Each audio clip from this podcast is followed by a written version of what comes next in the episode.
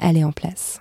C'est la poudre. Tiens, on a découpé une femme en morceaux rue de la bienséance à deux pas du chat. Tiens, on a découpé une. I am a feminist. Je vous obsède avec une Je ne me constance suis pas conduit qui appelle quand même je me suis l'admiration. conduit d'une façon conforme à ce qu'on attend d'une jeune fille d'abord et d'une femme ensuite. I'm sorry that I didn't become the world's first black classic pianist. Je crois qu'une femme qui existe dans son temps, à l'intérieur de son temps, n'a pas d'époque, elle marque son époque. Welcome to La Poudre, an intimate, in depth conversation with inspiring women. They are artists or activists. They are creative. They're powerful. How did they become women? What books did they read? What fights did they fight? What do they scream? What do they dream? I am Lauren Bastide, and today my guest is Mona Chollet.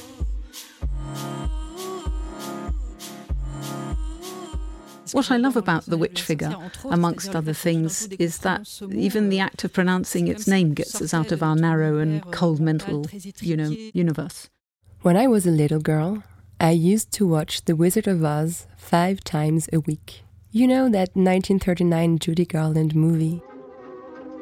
I was so obsessed with it. Every time the end credits would play, I would rewind the tape right up to the black and white part, the one that is set in Kansas.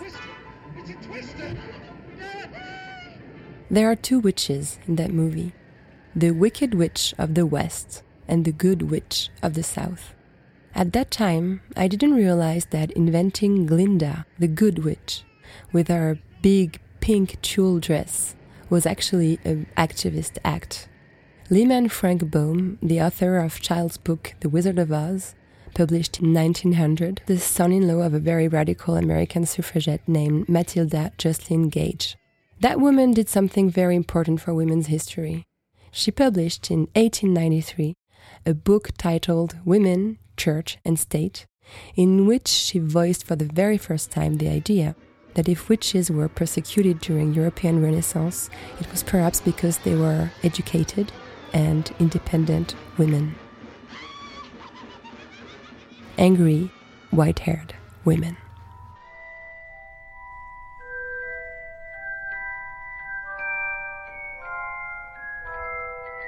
With Mona Chollet, we talked about Silvia Federici, Sophie Fontanel, and Starhawk. Good evening, everyone, and good evening, Mona Chollet. Good evening. Mona Chollet, you're a journalist for the weekly newspaper Le Monde Diplomatique, and you're a feminist essay writer. It's not a random episode I prepared for you. We're not sitting in a hotel room as I usually bewitch my guests. You're not exactly any guest. You're some sort of guru to contemporary French feminists. You wrote a book a good number of activists read, reread, dog eared, highlighted, and then respectfully exposed on a little altar to which they bring daily incense and flower offerings. I'm talking about Beauté Fatale, you published in 2012. Your precision, your brightness created an army of devoted followers. I'm a nice person, so I enabled some of them to be with us tonight. 30 of La Poudre listeners are currently sitting with us in a circle in this apartment. We almost look like a witches' circle. There it is. I said the key word, witches. It's the title of your latest book, Mona Chollet. is the undefeated power of women, is the reason why we're all sitting around you tonight amongst crystals and candles. Your book has created some excitement way beyond the Monde Diplomatique intellectual circle. Everybody wants to talk about witches. You can even find witch themed makeup in Sephora now. I'm not sure there's a link. In some way, there is. Mona Chollet, why does society need witches so desperately today? I think I think we're going through very chaotic times. More or less on every level. And, and I believe that what's very powerful about witches is their link to nature. And you can see how women, you know, ma- many women who practice witchcraft nowadays are willing to to anchor themselves in the world in general, including the natural world through, you know, very simple rituals that, that don't necessarily have to be spells or anything. And witchcraft is a good way to, to put roots back into the world. And, and even on a personal level, to create time for yourself. Euh, it really requires you to, to stop and close the door. euh, Which really speaks to me because the title of my previous book is At Home.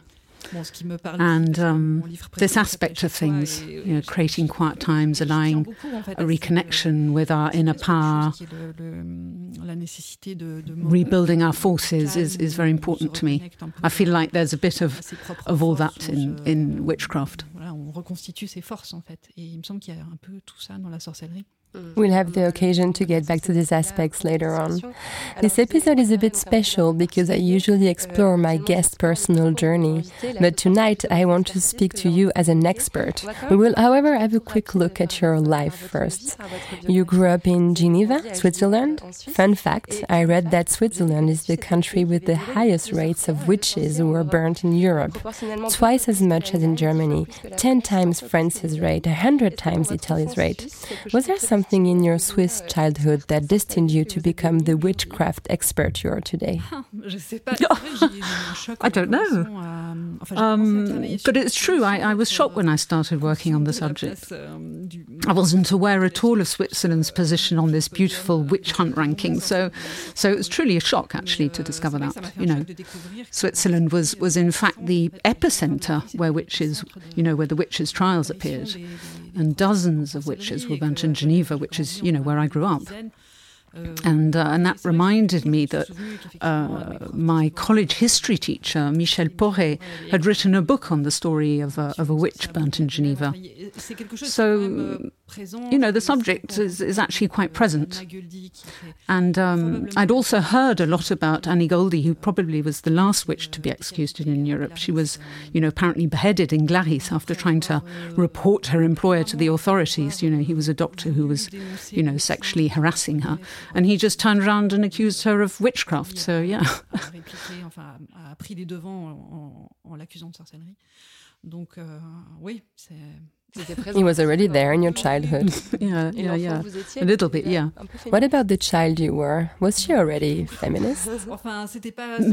no, not at all.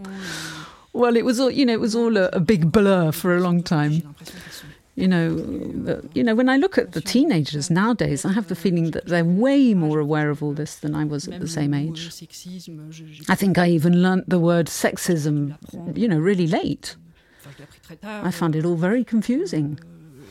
You know, and then there, there, was this vague tendency towards rebellion, but for a long time I had this feeling of, you know, being very privileged. You know, so it's it's funny how you realise things afterwards. And and the other day I was telling a friend how you know I barely escaped two sexual assaults when I was you know about um, 18, and that happened in the same year. You know, and I was petrified. But um, for a long time, I, I didn't connect those incidents to sexism. For me, it was a sort of, you know, it was it's it's inevitable.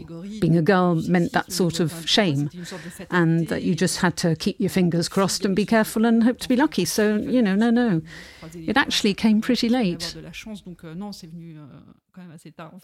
I feel like a lot of women have experienced this revelation when Me Too happened, realizing that it, what happened was systemic, that it was not our fault. And that sudden courage to say, this is not normal. You're also very well known to feminists who hang out on Twitter. Your account with the funny avatar shares daily a fascinating press review. I investigated a little and discovered this avatar is actually a comics character named Henriette and drawn by Dupuis and Berberian. I came across a short description of her. She's 13, she likes to read, confides to her diary, listens to Jacques Brel, and writes the adventure of a charismatic adult Henriette. For now, she's chubby, small, wearing old fashioned glasses dresses and clothing. Whenever she can't stand the stupidity that surrounds her, she hides in her inner world and makes up hilarious revenge to her daily humiliations. Wouldn't Henriette be kind of a witch? I never thought about it, but yeah, yeah, yeah, in her own way. The inner world. Yeah, yeah, no, no, it's true. Using the power of imagination to get revenge. Yeah, yeah, it's true. In any case, you've been associated to this avatar for oh, such yeah. a long time. But I've tried changing it, but I received so many complaints. Ah please don't. That I ended up keeping it. No, no, it's true. I can't change it. I love Henriette. I completely identify with her. She's, you know, she's like I was when I was 13. You know, apart from listening to Jacques Brel, I was more of a kind of Madonna kind of girl. Euh, but yeah, yeah, no, she's a great character. Plus, I like this intellectual little girl figure, you know, who's not necessarily pretty. She may be a witch, euh, but she may as well just, you know, be a feminist in her own way. peut-être une sorcière et c'est peut-être aussi une féministe à sa manière. Mm. Your book, which is The Undefeated Power of Women, is a modern empowering book of spells for women in which you praise contemporary witch figures like feminist authors Virginia Woolf or Gloria Steinem, but also more pop figures like Sophie Fontanel or Sabine Azéma.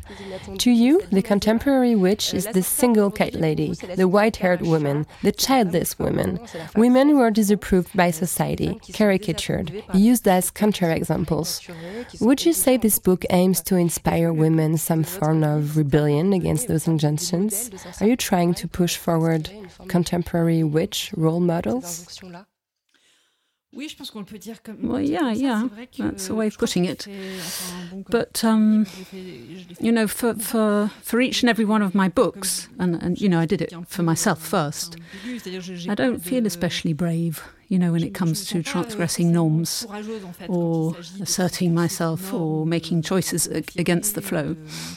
De, de, faire des choix à contre-courant et, et, et j'aime bien. But um, euh, there's something very powerful in being able to identify to other women, who, you know, that we admire, empowering figures who who convey a, a positive image. Euh, and there are so many negative stereotypes euh, surrounding, you know, the types of women you just described, and as women, you know, we internalize them, and it's it's it's very difficult to keep on loving ourselves while adopting a marginalized position, refusing, you know, to play the games, and whether being, you know, a single woman, an old woman, or uh, a woman who doesn't want kids.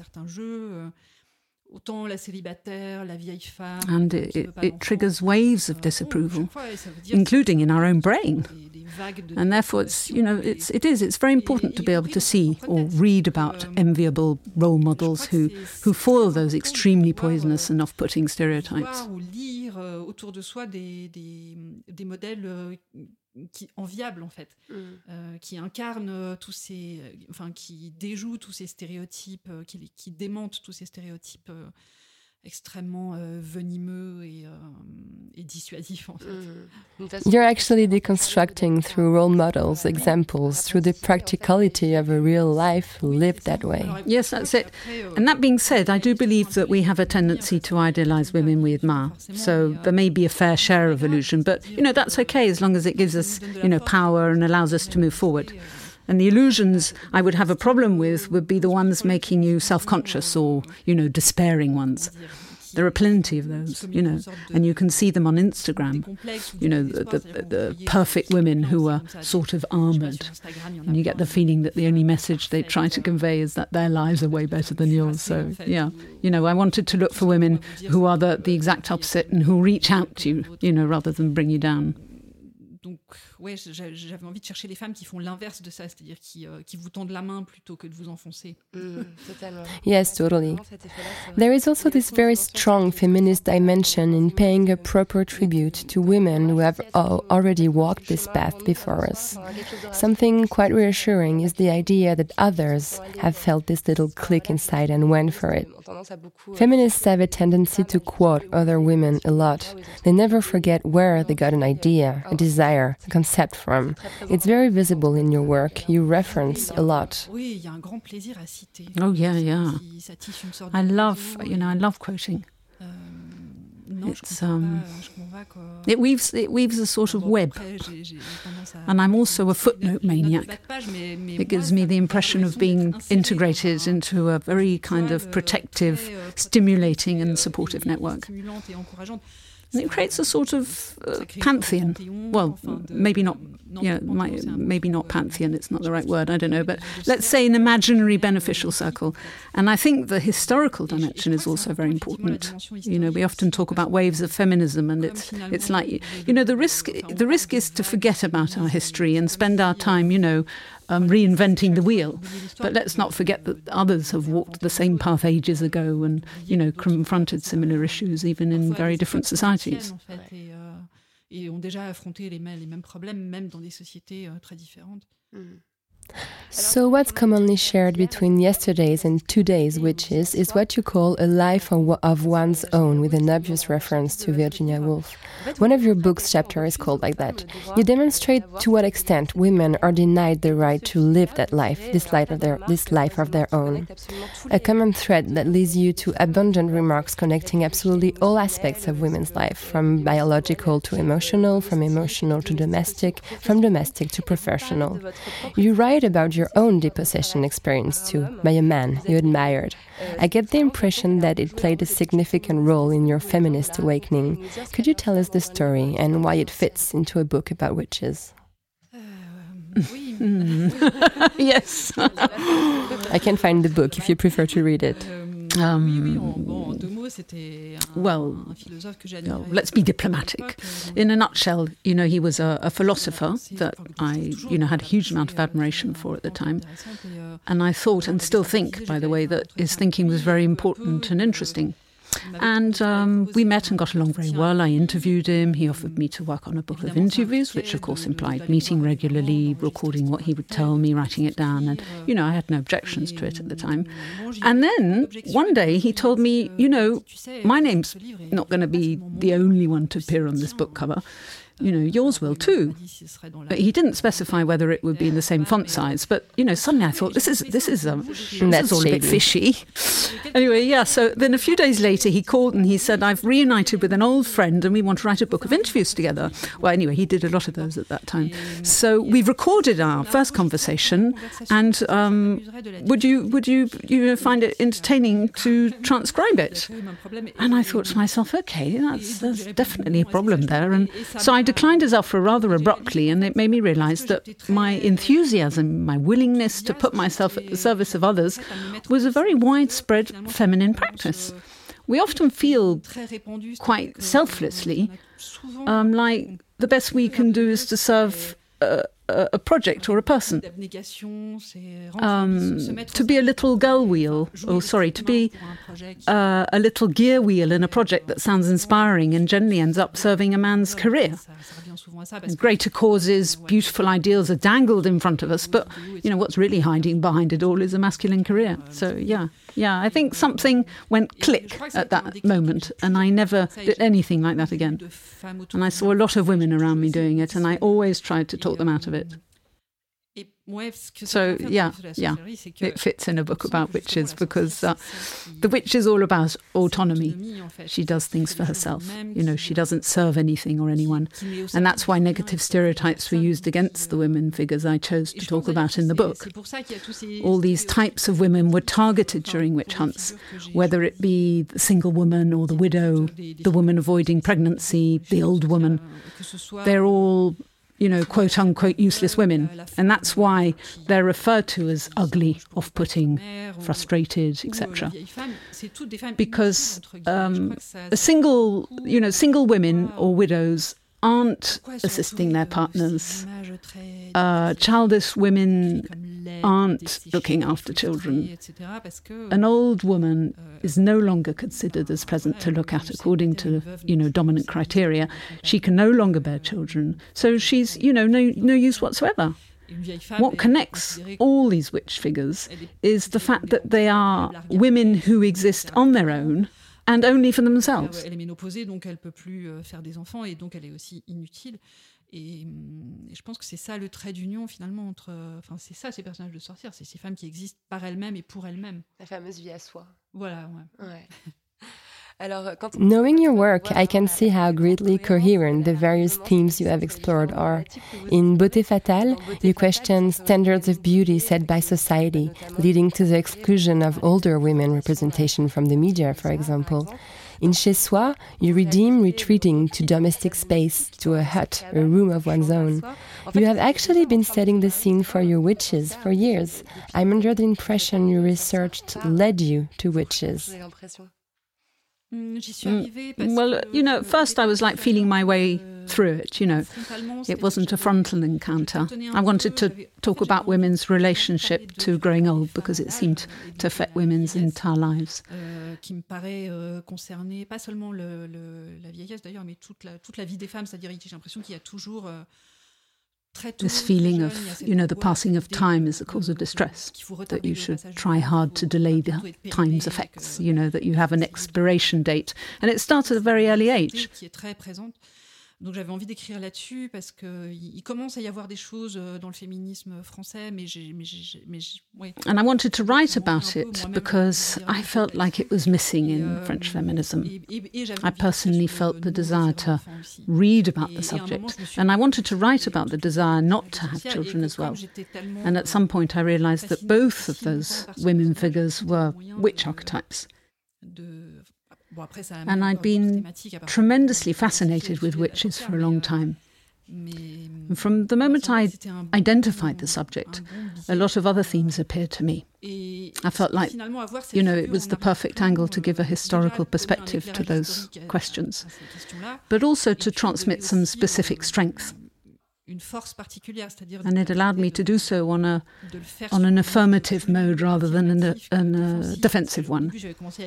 My very first pages on both subjects sounded a bit whiny, like you know, it's unfair, it's not true that we're like this, we're like that. Donc euh, ça me plaisait pas. Et, yeah, so it didn't feel right. So yeah, yeah, I, I really enjoyed doing it. It allowed you to build a bridge between all those themes. The yeah. witch figure crosses through absolutely every feminist theme there is. It's incredible. Yeah, probably, most probably, yeah. So you just talked about history. Judging by the book's cover, you get the feeling history will be central. But history is actually a starting point. You quickly slide towards contemporary examples. For example, here is something I discovered in your book.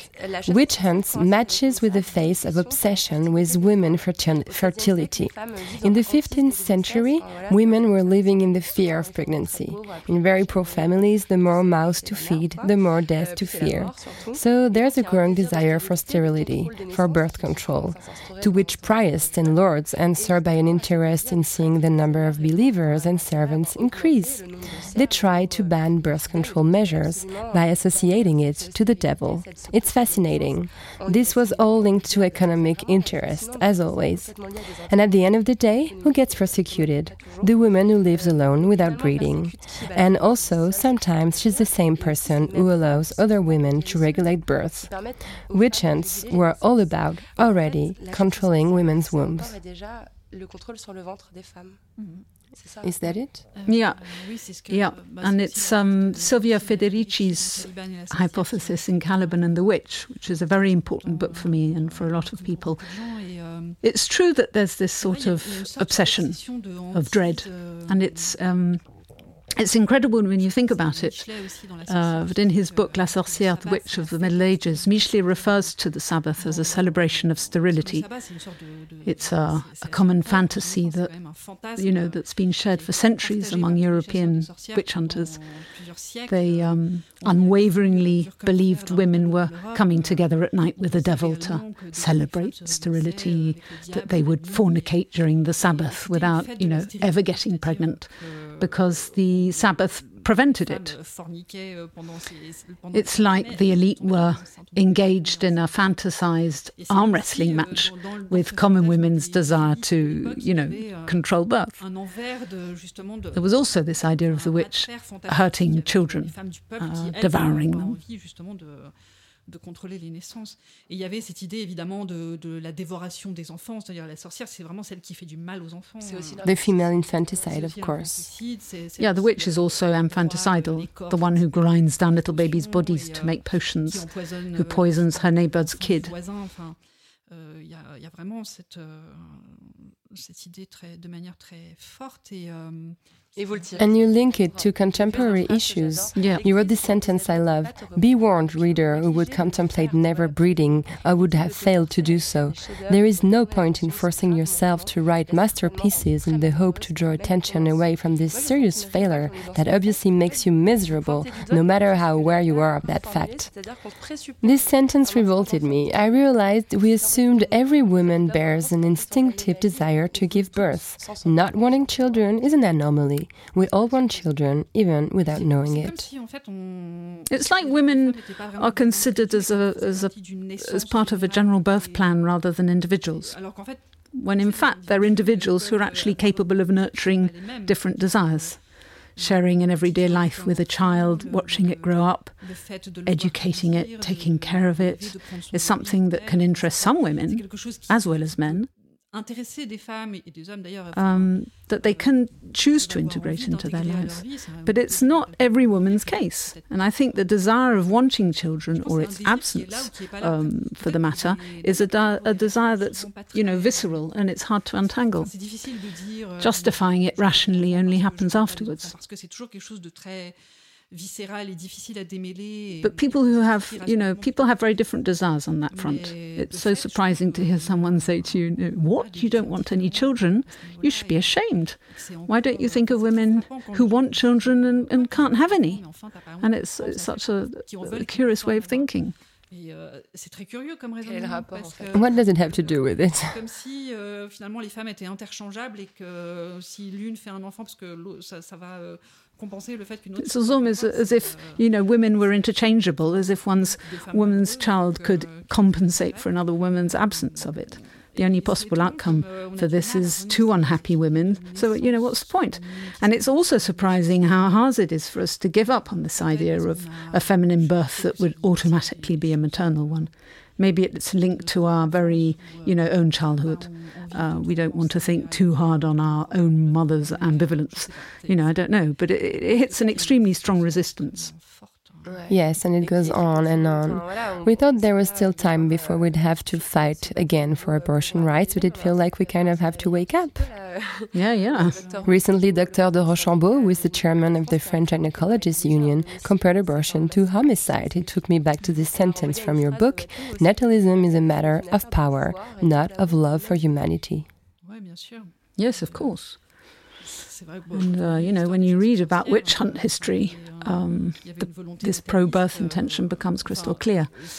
I think the reason why religious and political powers of the time were so strongly committed to increasing birth rates may be rooted in the Great Plague, which occurred in you know 1300 and killed one third of Europe's population. And it may have given rise to you know, some anxiety. But that being said, those were people capable of supporting pro birth policies all the while torturing pregnant women. And a lot of old ladies were burnt, and, and they burnt children too. So, you know, little girls, because they had this idea that witchcraft was inherited. So they would burn several generations from the same family. So there's really no philanthropy in the act of being against abortion. Even today in the United States, you know, the pro pro life lobby is also pro gun anti-avortement, c'est aussi euh, le lobby euh, pour les armes. Enfin, non, il n'y a vraiment aucun, aucune philanthropie euh, dans, dans, dans le fait de, de, de refuser l'IVG. Ouais. Et on parle, on parle d'un gynécologue. Donc, euh, Which leads us to a theme you explore a lot in your book, obstetrical and gynecological violence. In France, we've talked about it at length this past few months thanks to activists like Marie-Hélène Lahaye, whom you mentioned a few times, or doctors like Martin Winckler. You remind us that witch hunts have installed significant barriers, almost disgusts, for the lower body. It's something that is still visible in today's medical practice. We put this sort of curtain between the suddenly disgusting secretions coming from the lower body. But to the witch, nothing is disgusting. Is it why you're trying to demonstrate? Yeah, yeah, and, it, and Michelet wrote something beautiful on the subject. He says that this hierarchy between the upper and the lower body uh, can be assimilated to the sky and the Earth's position makes no sense because at the end of the day, the sky also. Yeah. In the meantime, we the discovered that Earth is round. exactly. And, uh, you know, it's true that those were times of a new relationship to nature. Women, bodies, all simultaneously, all of them considered as synonyms. And it was, you know, it developed in a conquest spirit. You know, it was truly aggressive. Witch hunters were also theorizing that we had to extort secrets from nature. It was like there was a, there was a war against nature and a war against women. And I think that left, you know, very, very deep scars. And, and that our medicine inherited it. You know, when you think of it, there's almost this military spirit in medicine nowadays. And, uh, you know, it's, it's, it's, it's crude. It's this cynical language justified by doctors to decompress. It's not very convincing. There's this sort of very strong machism, a hostile attitude towards patients, even more so if, you know, the patient is a woman.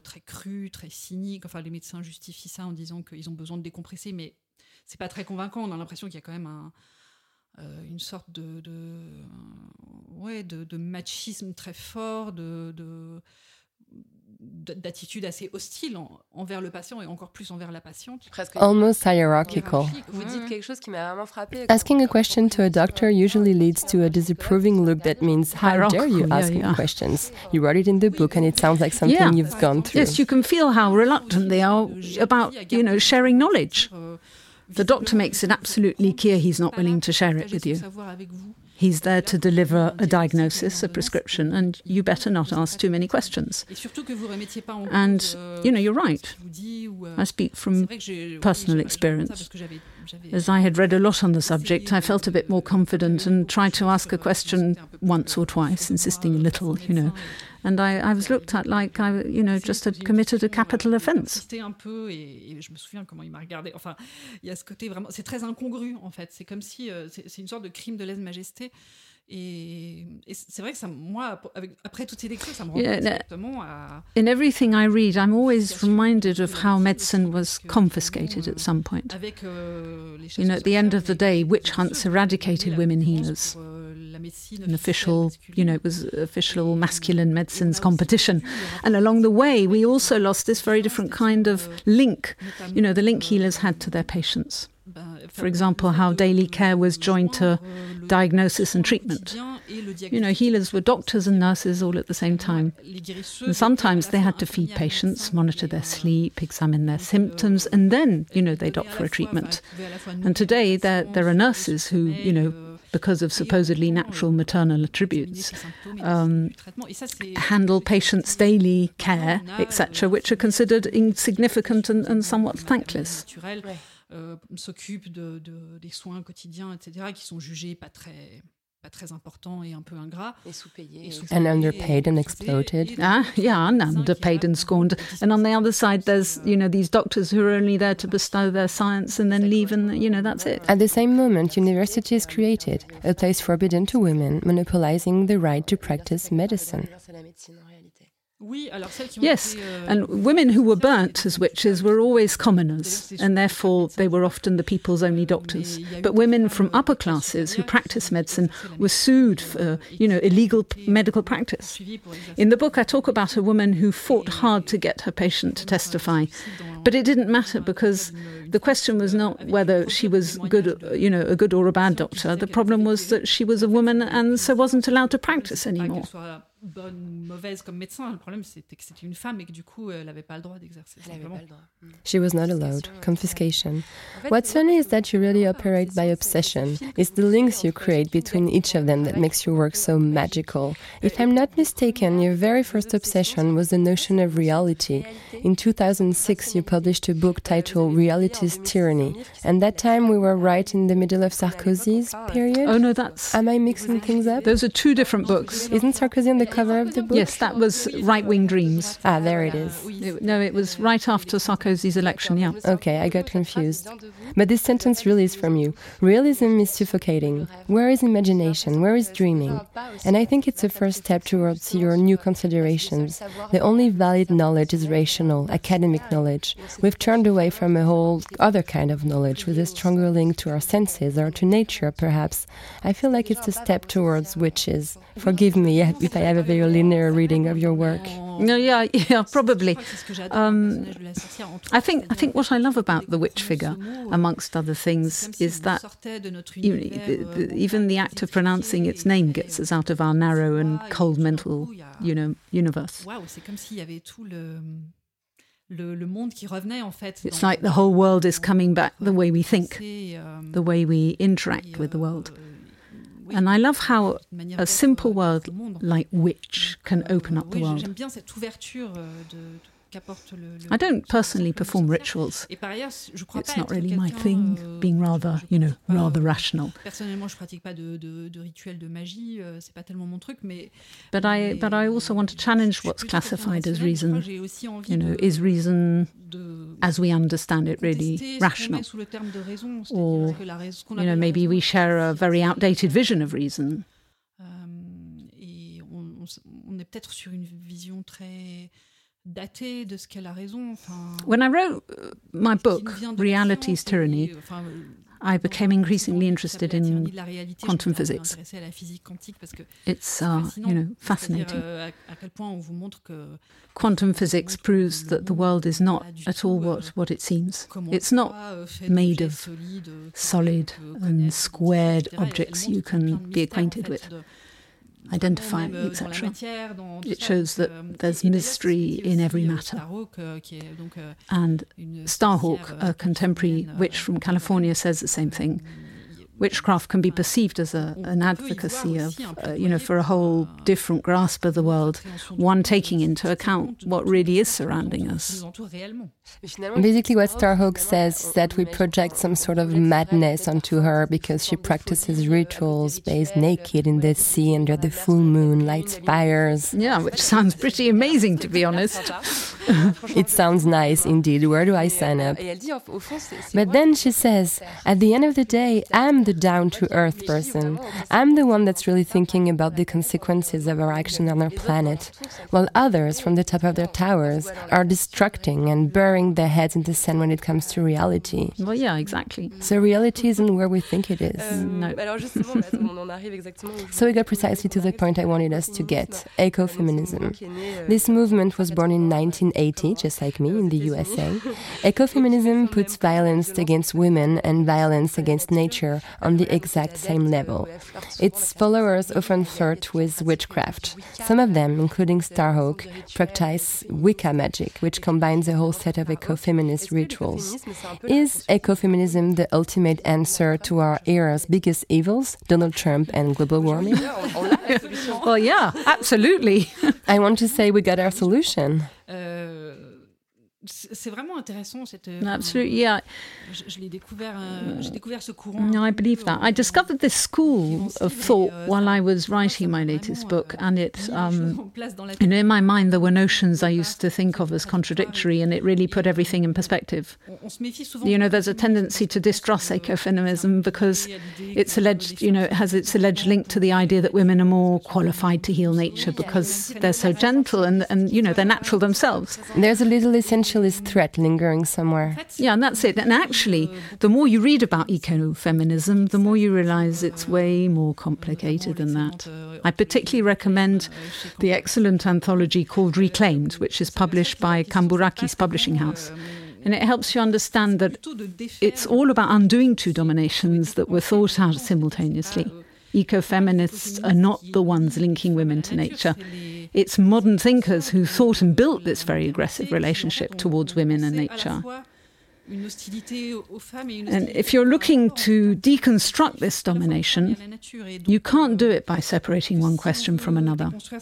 It's really about going to the very root of things, and it doesn't refer to any kind of essence. It's actually quite the opposite because ecofeminism brings you back to a very precise historical circumstance and to the fact that women have been relegated to the emotional, you know, the irrational, the natural, as if they were, you know, natural phenomenons that needed taming. And ecofeminism is a powerful tool to understand our times. C'est comme si elles étaient elles aussi des phénomènes naturels qu'il s'agissait de brider et de domestiquer en fait. Mm.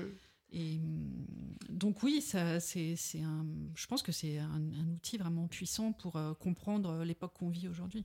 Euh, you wrote a review of Starhawk's book, Dreaming the Dark Magic, Sex and Politics, which is the founding book of this whole movement.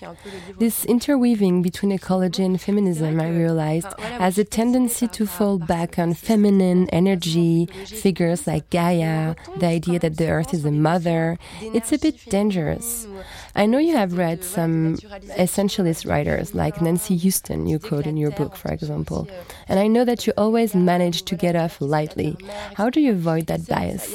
I believe everyone here knows what essentialism is the idea that there are natural, innate, specific feminine qualities which we don't want to promote.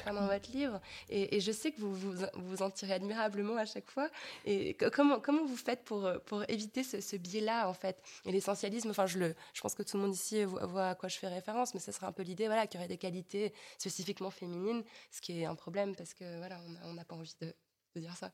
Oui, c'est vrai. yeah, it's true. This question, you know, it's complicated.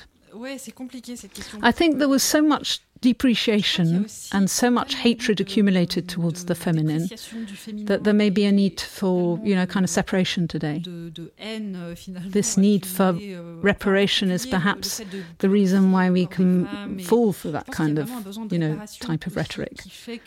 Because there is a need to thwart and conjure all the negative images, you know, filling our heads, you know, a need to recapture the love and pride of our euh, bodies. And that, you know, that's quite a program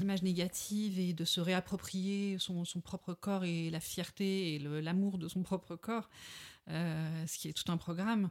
Euh, donc je pense qu'effectivement, ça peut... Et après, c'est toujours compliqué parce que.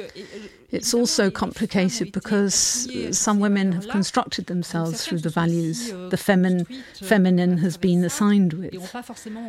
And they can't sort of abandon a whole part of what ends up being their identity. And my book Beauté fatale is, you know, it's it's it's quite tough on society's habit of selling us expensive beauty practices, you know, uh, trapping us into being totally obsessed with beauty. But it also made me realize some women started from those preoccupations, enlarged the subject, and from there came to quite a, a, an original opinion. So, you know, maybe there is something to this traditional femininity, which is obviously rooted in cultural heritage rather than, you know, some, some silly essence. Et donc, peut-être que ce côté féminin traditionnel, qui n'est pas une essence, évidemment, je pense que c'est plutôt un héritage culturel, en fait. Well, yeah, maybe maybe it's an access to a way of thinking that men will ignore forever because it's it's not part of their education and what's been transmitted to them. And I myself was actually, you know, I was very surprised about this. Uh, you know, I'm, I'm thinking of how I used to look at Mai Hua's blog and her videos of girls showing each other how they would put on makeup in the morning, chuckling. And then gradually, you know, her blog evolved and, and it turns out that it, it raises you know, really interesting questions. And it's all about personal growth and all of that. Um, and but there really, you know, there's this sort of particular, I don't know, strong self-affirmation. Spiritual, yes. And spiritual, yeah. And, I, and I'm now fascinated by this blog, and I don't always agree, but I can't pretend it's an alienated process there, there really was this sort of progression which couldn't have started from any other place than this very conventional femininity. Yes, this link to beauty, to the body, is what you call feminine culture, a notion you develop in Beauté Fatale that has done for me a tremendous amount of good and has reconciled me with so much things. It also allows you to turn your back on the idea that feminists should not care about their looks, should be ugly and hairy. Basically, we do whatever we want to do. That's the basis. Oh, yeah, no, no, that's true. There's also beauty in the act of taking ownership of these gestures who have been feminine practices for eternity. Hair combing, dressing up. It's something really cultural. That's how you get rid of essentialism, by adding materialism on top. Oh, yeah, yeah. C'est historique en fait. And I believe it's simply, you know, historical. That's it. You know, from one generation to the next, women have been taught that beauty was a very important part of their identities. And it's certainly problematic in some ways. And I'll always defend the right to not give a damn about our physical appearances and to be allowed to exist socially without worrying about it. Mais But I also have trouble disqualifying it completely. There is actually beauty in considering that we are not just, you know, pure minds. That beauty can also be a, a place of creativity. And you know, I've I've always had a huge amount of admiration for these these uh, feminine women who who radiate power without reinforcing any any kind of stereotype or being alienated. You know, on you know, quite the opposite actually. I I think all paths are, are fair to explore non, je pense que toutes les voies sont, sont, sont bonnes à explorer. You find this notion of ritual in witchcraft too. Yeah. Mm. Something with the aesthetics, which is their outfits, their jewelry. Yeah. Puis ça me frappe aussi même comme euh, Enfin, je, je, regarde toujours beaucoup les, les rubriques beauté. Les... And it, it also strikes me when I look at beauty sections and realize that the cosmetic world is some kind of uh, degraded form of witchcraft rituals, you know. Des, oui, des rituels de beauté. De, enfin, y a, they talk about beauty rituals. You know, some products are almost treated as magic potions. You know, we're basically being told this lotion will transform you. With really named ingredients. Exactly. Very special plants, you know, that'll do wonders the whole register fits. we still don't know what hyaluronic acid is, but it apparently works like a charm. Yeah, yeah, that's one example. Yeah. Or, you know, mountain grass picked at 3,000 meters above sea level during a certain moon phase, etc. I know. I mean, ultimately, both universes kind of match. In the channeling of feminine culture, yes, totally. So, this feminine culture was discredited, despised, just like witches' history has been. Why did we need lots and lots of time to get to this feminist interpretation of a history that has been sort of mocked, almost ridiculed for such a long time? Well, I think it, it, was mostly because it was overlooked for such a long time. You know, it wasn't considered a very interesting historical subject to study. And uh, when historians actually started studying it it, it, it, often ended up being with a condescending gaze towards the victims. You know, the message was pretty much they were crazy, you know, poor ladies, you know, not very nice people actually. And it, it, you know, it wasn't great to have tortured and killed them, but they didn't seem to consider their death as a great loss for humanity. And fortunately, uh, feminist thinkers like the American Barbara Ehrenreich and Deirdre English, for instance, wanted to rehabilitate what had truly happened. Women came and grabbed hold of that story with the firm intention to have it recognized as, as what it was a misogynist mass murder. And, but then yes. there's an awful lot of reluctancy to recognize this when it's really still relevant today. And yeah, I mean, still today, the fact that those women were killed because they were women is still not obvious to a lot of people. Witches, you know, witches are just the exacerbation of everything society hates in women. I mean, the Malleus Maleficarum, the ancient witch hunters manual, specially refers to witches, you know, not warlocks. And it's it's an extremely misogynist book. And plus, it's enough just to look at the numbers. I think 80% of the accused and 85% of the sentence were women. And men were often condemned by association, which explains why men wouldn't advocate for their wives when they were, you know, accused of witchcraft. And they were scared. They were scared to be dragged into the accusation.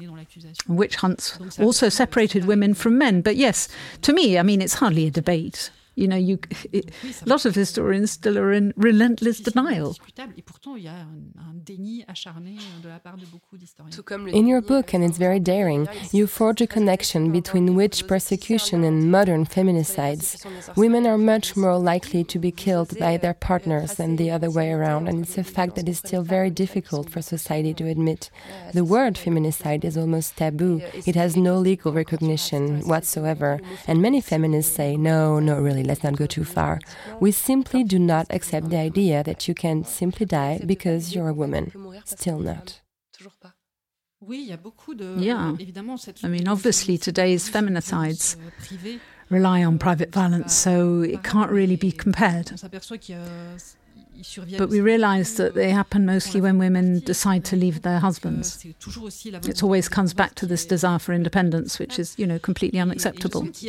It's something Titiou Lecoq demonstrated very well. Oh, yeah, that, no, that's right. In an article she wrote, it's very clear that every woman that ended up killed by their husbands or their ex were planning on leaving them, indeed. Oh, yes, and that's when it often happens. And there is also a parallel to make around media coverage. I was struck by the light tone which, you know, with which witch hunts were often described by. Witches have often become such, you know, whimsical figures that, you know, we tend to forget that they were real women and that this myth caused the death of, you know, so many actual women. There's always this very light, almost kind of amused tone, and, and that's something, you know, common to the way feminicides are uh, addressed in the media. Yes, with little jokes. Yeah, yeah, you know, they're just making little jokes. Titles like Drunk, he knocks out his wife with a frying pan. Yeah, exactly. You get the feeling that a, a woman's death is just a big fat joke. It's not really taken seriously. it's, it's no big deal. So about the witch block, I realized witch mythology had been reactivated in the 70s. The witch block was created in 1968 and this description of their approach. Witches have always been women who have dared to feel inspired, to be courageous, aggressive, smart, maverick, exploratory, curious, independent, sexually free and revolutionary. When I read this, I wondered if the witch could also be the embodiment of a golden age, times when women were still respected and powerful, where they still owned power and knowledge. I wondered if, gonna, if that golden age could be some sort of carrot being dangled in front of us feminists, a place to look for so we can imagine a world where women are not dominated. What do you think of this idea? I'm not sure if it refers to a past golden age. I think it's all about taking witch hunters at their words. You know, they were absolutely terrified by those women. It's quite striking, actually. Euh, In England, for example, euh, every person denouncing witches specified that it was really a very powerful witch. And at some point, the authority had to be like, okay, we get it, they're powerful, but this objective doesn't add anything to the table anymore, so let's just stop using it c'est des femmes des classes populaires pour la plupart, donc réellement complètement euh, And, and it's striking because these women were actually mostly commoners, defenseless, you know, in the situation. Powerful, you know, not really, not so much. And besides, the fact that they were wiped out proves how defenseless they were. But there is this will to take witch hunters' words for granted and start to believe that women were super powerful. Plus, the least we could do is pay tribute to women who were healers and true rebels, threatening established order. Asking for justice for all those women is a way to perpetuate their legacy and also, you know, embrace this very terrifying figure. Euh, ouais, embrasser cette figure euh, si terrifiante. Uh, it also made me think about something. During the debate on gender inclusive writing, we discovered that the words mayoress, doctoress, professoress actually existed in French at some point of history. They were simply masculinized at the exact moment where women got excluded from performing those social functions. We discovered that during Middle Age or before Renaissance, women had some sort of legitimacy to perform those occupations of knowledge, of power. No, no, it's true. They didn't have access to every job, but apparently they were allowed to participate in the economic activity.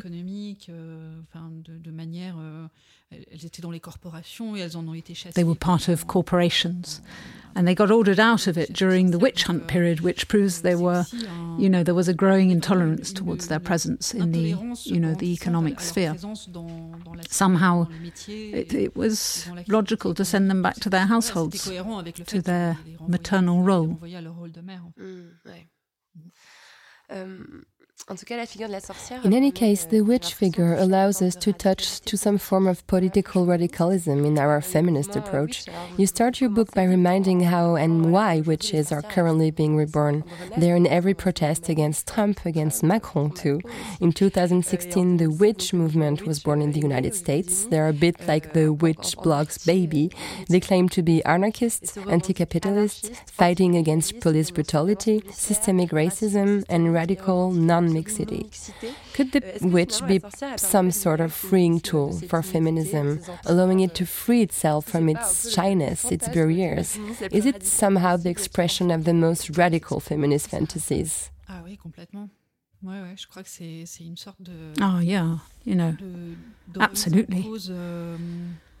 It's a it's a, a power affirmation, you know, as well as as a very radical questioning of our social order. I mean, euh, don't get me wrong, I'm very devoted to equal pay. But in this case, it's, it's, euh, it's not about being content with claiming our rights to equality in a world that is what it is. It's about saying, well, you know, this world you've built without us, well, it doesn't suit us. Um, you know, which is a, a whole program quite vertiginous when you think of it. But I, I, I love this daring aspect that's very um, unafraid to hurt, to collide with the absurd safeguards surrounding us, the prohibitions, or, you know, being told you can claim your rights, but to a certain extent only. Do you see a future for this extremely radical feminist movement? J'espère. Well, I hope so. I didn't bring my crystal ball, but um, I'd like I'd like uh, for it to be possible. Yeah. The Weinstein case broke out while I was writing the book, and uh, it gave me such a. I don't know what it was exactly. I wouldn't dare say it was amazing, given that it was you know filled with harsh and violent stories coming from women. Um, but it gave me such a dark image of our society. You know, so worrying. And however something was, was beautiful during that period, this sort of collective drive, how we would, you know, mutually encourage each other, and um, and everyone radically questioning all the stories. I mean, you know, it, it happened in Hollywood, the place that has been producing every single image we've been consuming for decades. I was personally struck, you know, when Uma Thurman came forward regarding both Weinstein and Tarantino. Yes, it was crazy c'est très troublant parce que yeah, yeah, it was it was very disturbing too because you know she revealed the oppressive director standing tall behind the supposedly feminist icon that was you know Kill Bill's heroine.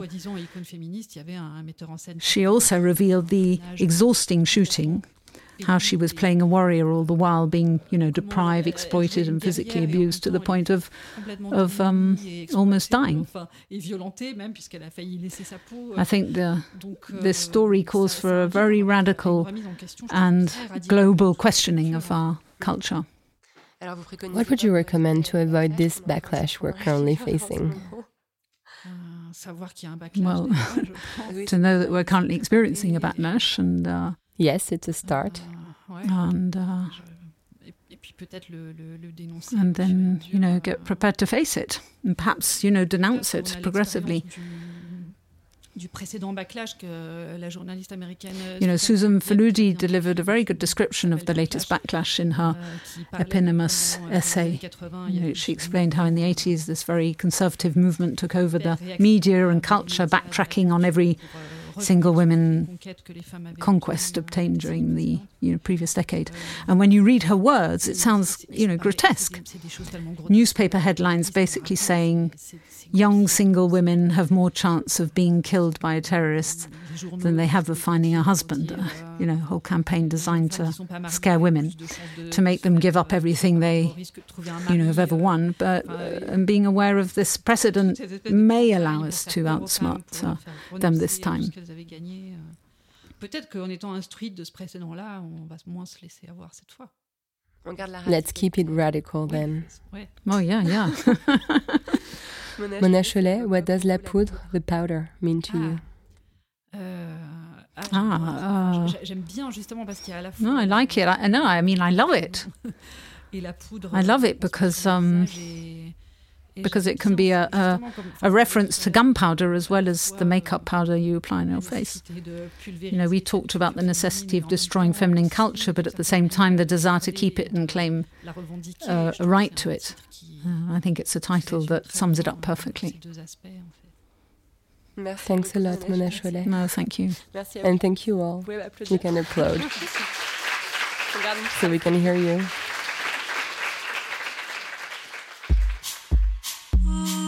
Thank you to Mona Chollet for speaking up in La Poudre. Nouvelles Écoutes is the executive producer of La Poudre, a podcast produced by Aurore Meyer-Mailleux, prepared and recorded by Zisla Tortello, and mixed by Laurie Galigani. The English dubbing is made by Charles de Cilia and mixed by Clotilde Fauchil. Thank you to Laura Benson for her English voice.